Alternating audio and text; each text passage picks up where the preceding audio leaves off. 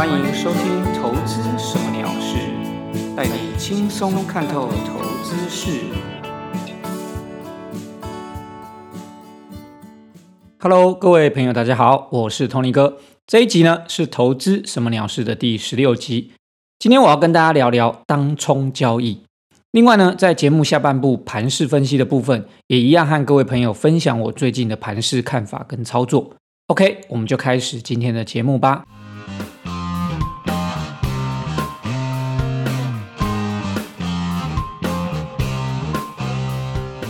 今天的主题呢，是因为有一个观众朋友、听众朋友，他私讯我，他说他并没有太多资金在做投资，他是个小资一族啦。所以选择呢，用当冲的方式做交易，但是他从开始当冲交易以来哦，输到让他觉得怀疑人生呐，所以就来问问我呢，有什么建议？OK，其实这个问题呢，就让我造成今天呢，我要讲这个当冲交易的主题的关系，因为可能大家对当冲这件事情呢，常听大家在讲，不过呢，自己实行起来可能有一些问题。其实自从哦，二零一七年的四月份开始实施当冲交易税减半以后，台股的当冲交易量呢，从大概是占全部大盘股票成交量的一成左右，到现在已经接近四成，可以说是台股量能的主要来源哦。也因为当冲哦，它只需要收付每天结算输赢的金钱，你不用放一笔钱压在股票上面。所以你不用准备太多的资金，你就可以参与当冲交易。因此呢，吸引很多不管是小资族啦，或者是并没有很多资金的，甚至是学生的参与。顿时间呢，年轻的投资朋友，股票交易的显学哦，就是当冲交易。甚至有人说，股票当冲就是个无本生意。但是真的是如此吗？好，那么当冲交易这边呢，我今天会讲三大点。第一点呢，我主要来谈谈当冲交易所需要的资金。其实呢，它绝对不是无本生意啦，不然也不会有人会输到怀疑人生嘛，对不对？虽然呢，股票当冲不用付出股票的成交金额去做交割，但是你还是要付出你交易结果的亏损金额啊。假设你做的当冲交易，产生的亏损金额你无法负担，哇，那糟糕，那你就得跑路了。所以它绝对不是无本生意，你一定要有本啦。所以呢，当冲你还是得有这些资金的概念。不过这个概念呢，我换句话说啦，当冲交易哦，股票当冲交易它的这个资金概念其实就是风险控管。也就是说，在你每次做股票当冲的时候，你就要先确认你在做这一笔当冲的时候。它可能会产生亏多少钱，也就是说，你要先知道你的风险到底是多少，你才可以知道你做这个交易会不会让你发生资金的，不管是倾家荡产也好啦，或者是说你资金会被亏完。所以说，当冲的这个风险概念跟我们以前的讲交易做好的风险概念都一样，你就是一开始在做当冲的时候，你就要设好停损，而且。最重要的是，不是只有设好，你还要确实执行停损。举个例子，假设你要当冲大力光，哇，那它一档的价格的跳动就是五千块。如果你要当冲大力光的话，你就要称称自己的斤两哦，你要看看你自己的资金或者是你自己的心脏啊，你的心态有没有办法去承受这样的波动。不过呢，其实这个例子举的是有点夸张了，因为其实当冲是有额度限制的。假设你是股票的新手哦，你应该也没有办法去冲大力光，因为大力光它的这个额度呢就会超过正常我们正常可以做的当冲额度哦。所以这个例子基本上比较不会发生，反而比较常常发生的事情哦，应该最多的就是说，第一个你没有设好停损。所以你根本就不知道你可能会产生的亏损是多少。第二个呢是，就算你设了停损，你可能也没有去确实的执行，造成你还是亏了很多。因此，我们说第一点，股票当中交易所需要的所谓的资金问题，其实它就是一个风险控管的问题。所以大家一定要确实的去注意这件事，因为我觉得，不管是做其实不是只有做股票当冲啊，你做任何交易都一样，风险怎么控制绝对是最重要的，更何况是股票当冲。所以股票当冲，你一定要设好停损，并且切实执行哦。第二点呢，我要来谈谈当冲所需要的技术啦。我觉得当冲哦，它这个交易哦所需要的技术，可以说是所有交易技术的总和。在下单的判断上以及执行上，你要快很准，缺一不可哦。首先，你一定要有很熟练的技术分析的技巧。不管你是看价量、看 K 棒、看指标，哦，看所谓的，甚至有人是看什么背离，还是你是看均线，或者是你是看内线，都没有关系。但是所养成的基本的这些技术能力，你要非常的老练，而且要高明，因为这些分析呢，它都要在很短的时间内做出判断的决定。我们现在做的是当冲交易嘛。它不像一般的波段交易，可以让你有时间哦，每天下午或是晚上，你可以好好的思考。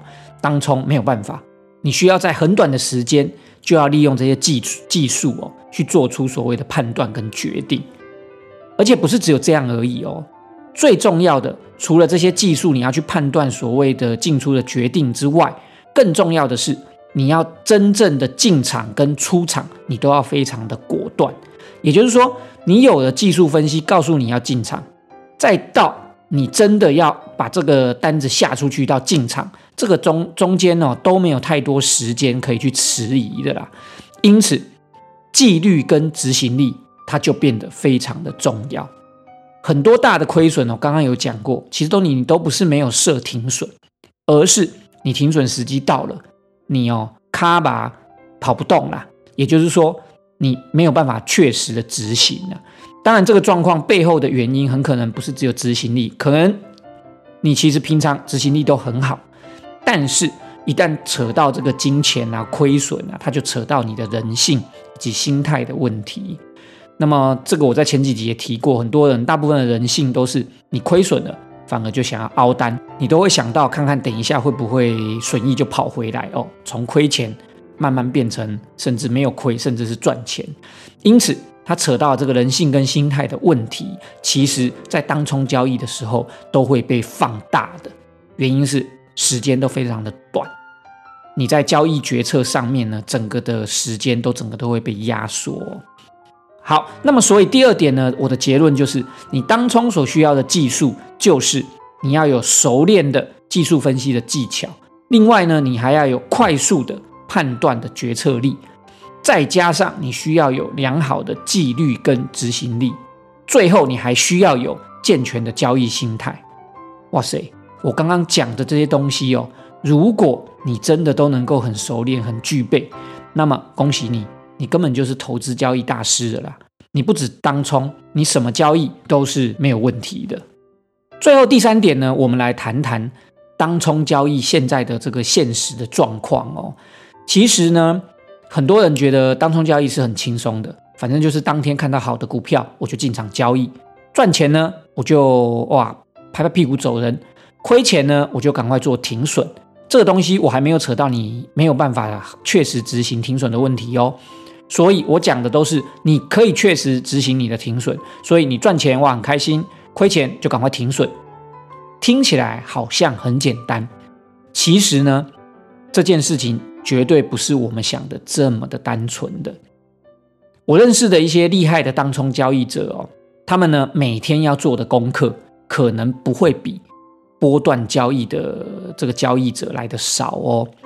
以我自己为例，我每天呢都需要先把明天我可能会进行当冲的股票标的，我先挑出来。当然，这个挑选的方式呢，它有很多种啦。但是我可能有我自己的策略，也许未来有机会再跟大家分享哦。然后我会把挑出来的这些股票，根据每一只股票不同的状况，我都会拟定好每一只的交易计划。譬如说，涨到多少我要做什么动作，跌了多少我又要做什么动作，什么时候我就不要做动作。另外呢，还有进场点是什么？停利点是什么？停损点是什么？这些东西呢，我都会在前一天的功课里面先规划好哦。到时候如果真的发生的时候，我才能够怎么样比较从容的去应付这些状况啊？因为当冲交易很可能就是很及时的，它可能都是一瞬间的判断。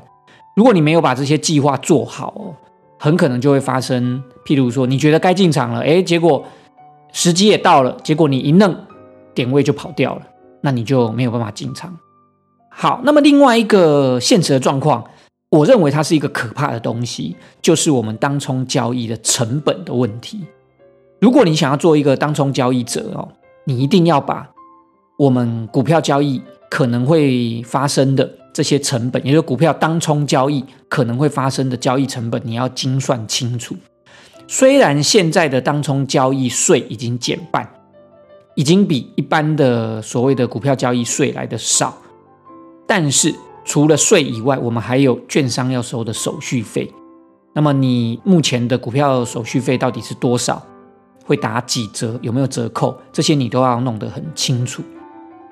这些交易成本呢，常常是当冲交易最大的敌人，因为当冲常常是很微薄的利润，可能你才赚个两三趴，两三趴都算多的。有些人一趴可能就已经。获利了结了，所以当冲在微薄利润下面，这些成本都一定要斤斤计较。所以你要做当冲交易，我的第三点就是要告诉大家，其实现实状况绝对不像大家想的那么简单。你可能还是要做好很多的功课，包括选股，包括你的成本的精算，包括你的交易计划，可能都要定得更明确，因为你时间压缩下去，你的决策。每次在交易的时候都是非常短的。好，那么讲完以上三点，大家呢就可以好好的思考一下，依照你自己的个性、你自己的能力以及种种的环境因素，你是不是适合做当冲？其实我认为呢，当冲交易它应该算是最难的一种交易模式。当冲交易呢，它需要具备最完整的技术、最严格的纪律，还有最健全的心理素质哦。它绝对是最难的交易。但是这个当冲交易，假设你如果真的可以做得很好，也就是说你已经训练有素，你可以当冲交易做得很好。我认为当冲交易的这个模式可以说是风险最好控制，获利它相对也比一般的波段交易来的稳定。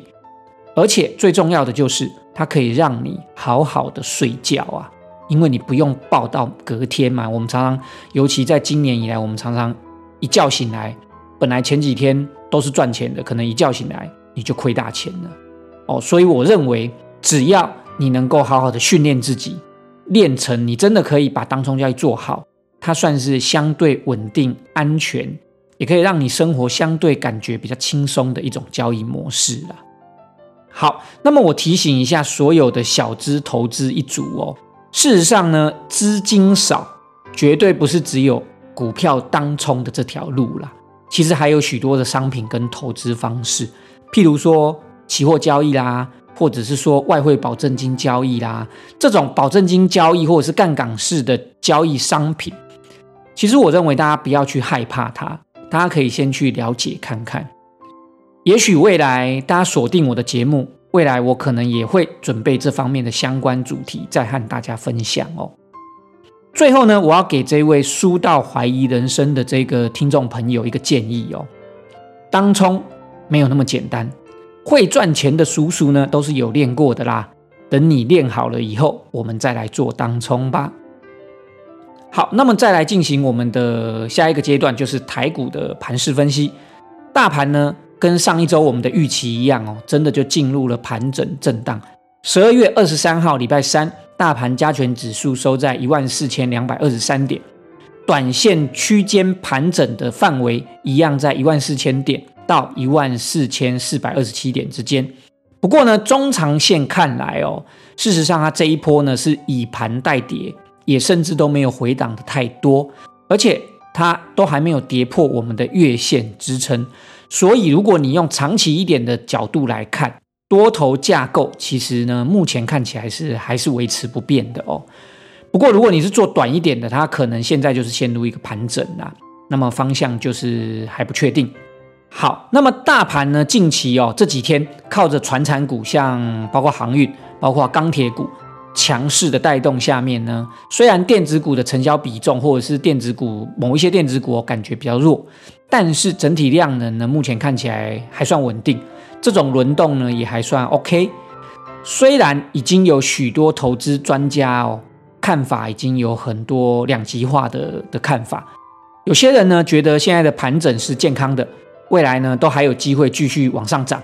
不过也有一些投资专家觉得这边呢看起来已经在做头了啦，未来哦有高几率的机会会下跌。任何的说法听起来呢它都是有道理的，但是这些都是我们预测的看法，也就是这些投资专家他们正在预测的看法。假如你不要做预测，你只要就现况来看，很简单嘛，你就把这个大盘的。走势图或者是 K 线图，把它拿出来，你就会发现，其实大盘现在怎么样？它就没有方向啊，它就正在盘整。当然，我讲的是短期啦。如果你用中期来看，中长线来看，因为它其实就是沿着月线，它连月线都没有跌破，那月线斜率也是往上，所以它还是多头。但是短期而言，它看起来就是怎么样？它就是陷入盘整嘛，没有方向。既然呢没有方向，那么我们应该要做的下一步的。决定就是什么，你就退出观望一下嘛。你等待方向明朗了，我们再进行后续的投资规划。每个人都可以对未来的后市有一些看法，不管你看多还是看空。但是你真正的做法，我还是要强调一遍，你的做法可以跟你的看法完全不同。你的做法非常重要，就是跟着现在的盘势的状况。那么目前盘市的状况是什么？它就是盘整啊，所以你的做法就是什么？盘整，我们的做法基本上就是退出观望一下，或者是说你现在看到目前的趋势是盘整，那么你有没有什么盘整的这个交易策略可以使用？那么你就利用这一个策略来进行你的投资规划。如果你没有所谓的盘整的交易的策略，那么你干脆就怎么样？退出观望一下嘛。你不用去猜多空啊，你就是等到大盘真的有明确方向以后，我们来再做后续的这个投资的，不管行为也好，行动也好，这样的做法呢，我认为是相对比较稳健踏实的。好，那么再来呢，进行我的操作分享哦。目前我的台子期多单还是续报，停利出场点呢，从本来哦，我本来设定是一万四千点。现在上移到月线附近，大概是一万四千一百点左右啦。不预设多空立场，等待大盘有明确的方向，我再进行后续的操作。好，那么在个股方面呢？由于目前整体大盘进入一个盘整，没有方向，加上前两周我应该也有说到，我看到有一些部分哦，中小型的电子股看起来有一些主力出货的迹象，所以目前呢就没有太积极的持有股票。目前呢，持有的股票只剩下台积电，因为它进场成本大概四百八附近，所以呢，跟我的台子期多单一样，只要跌破月线支撑，我就会出场。那么目前台积电月线支撑大概在五百块到五百零五块附近然后另外呢，这几天哦，礼拜二、礼拜三这几天呢，多了一个大家会害怕的问题，就是疫情的问题啦。考量呢，这个疫情到底未来会不会持续的扩张？它呢，很可能会不会变成未来的风险事件，所以我建议大家宁可都先保守一点，不要太积极的买股票啦。那么我自己呢，近期的操作，刚刚也讲过，我没有持有股票，但是我盘中呢，我其实操作上面就会偏当冲多一点，不管是啊指数期货的当冲，或者是股票的当冲，我都会做一些。做当冲呢，节目的上半部也提到，你就不用去烦恼这些风险事件。不会，你隔天起来睡觉，你的钱就少了很多。不过这些当冲操作要分享的话，细节哦比较多，所以也许未来有机会的话，哦再跟大家分享一些我自己做当冲的一些方法。好的，以上呢就是今天分享的节目内容，希望大家会喜欢。非常感谢大家的收听，也希望大家持续锁定投资什么鸟事，留下你的评论，并且分享跟订阅。我们下周再见喽，拜拜。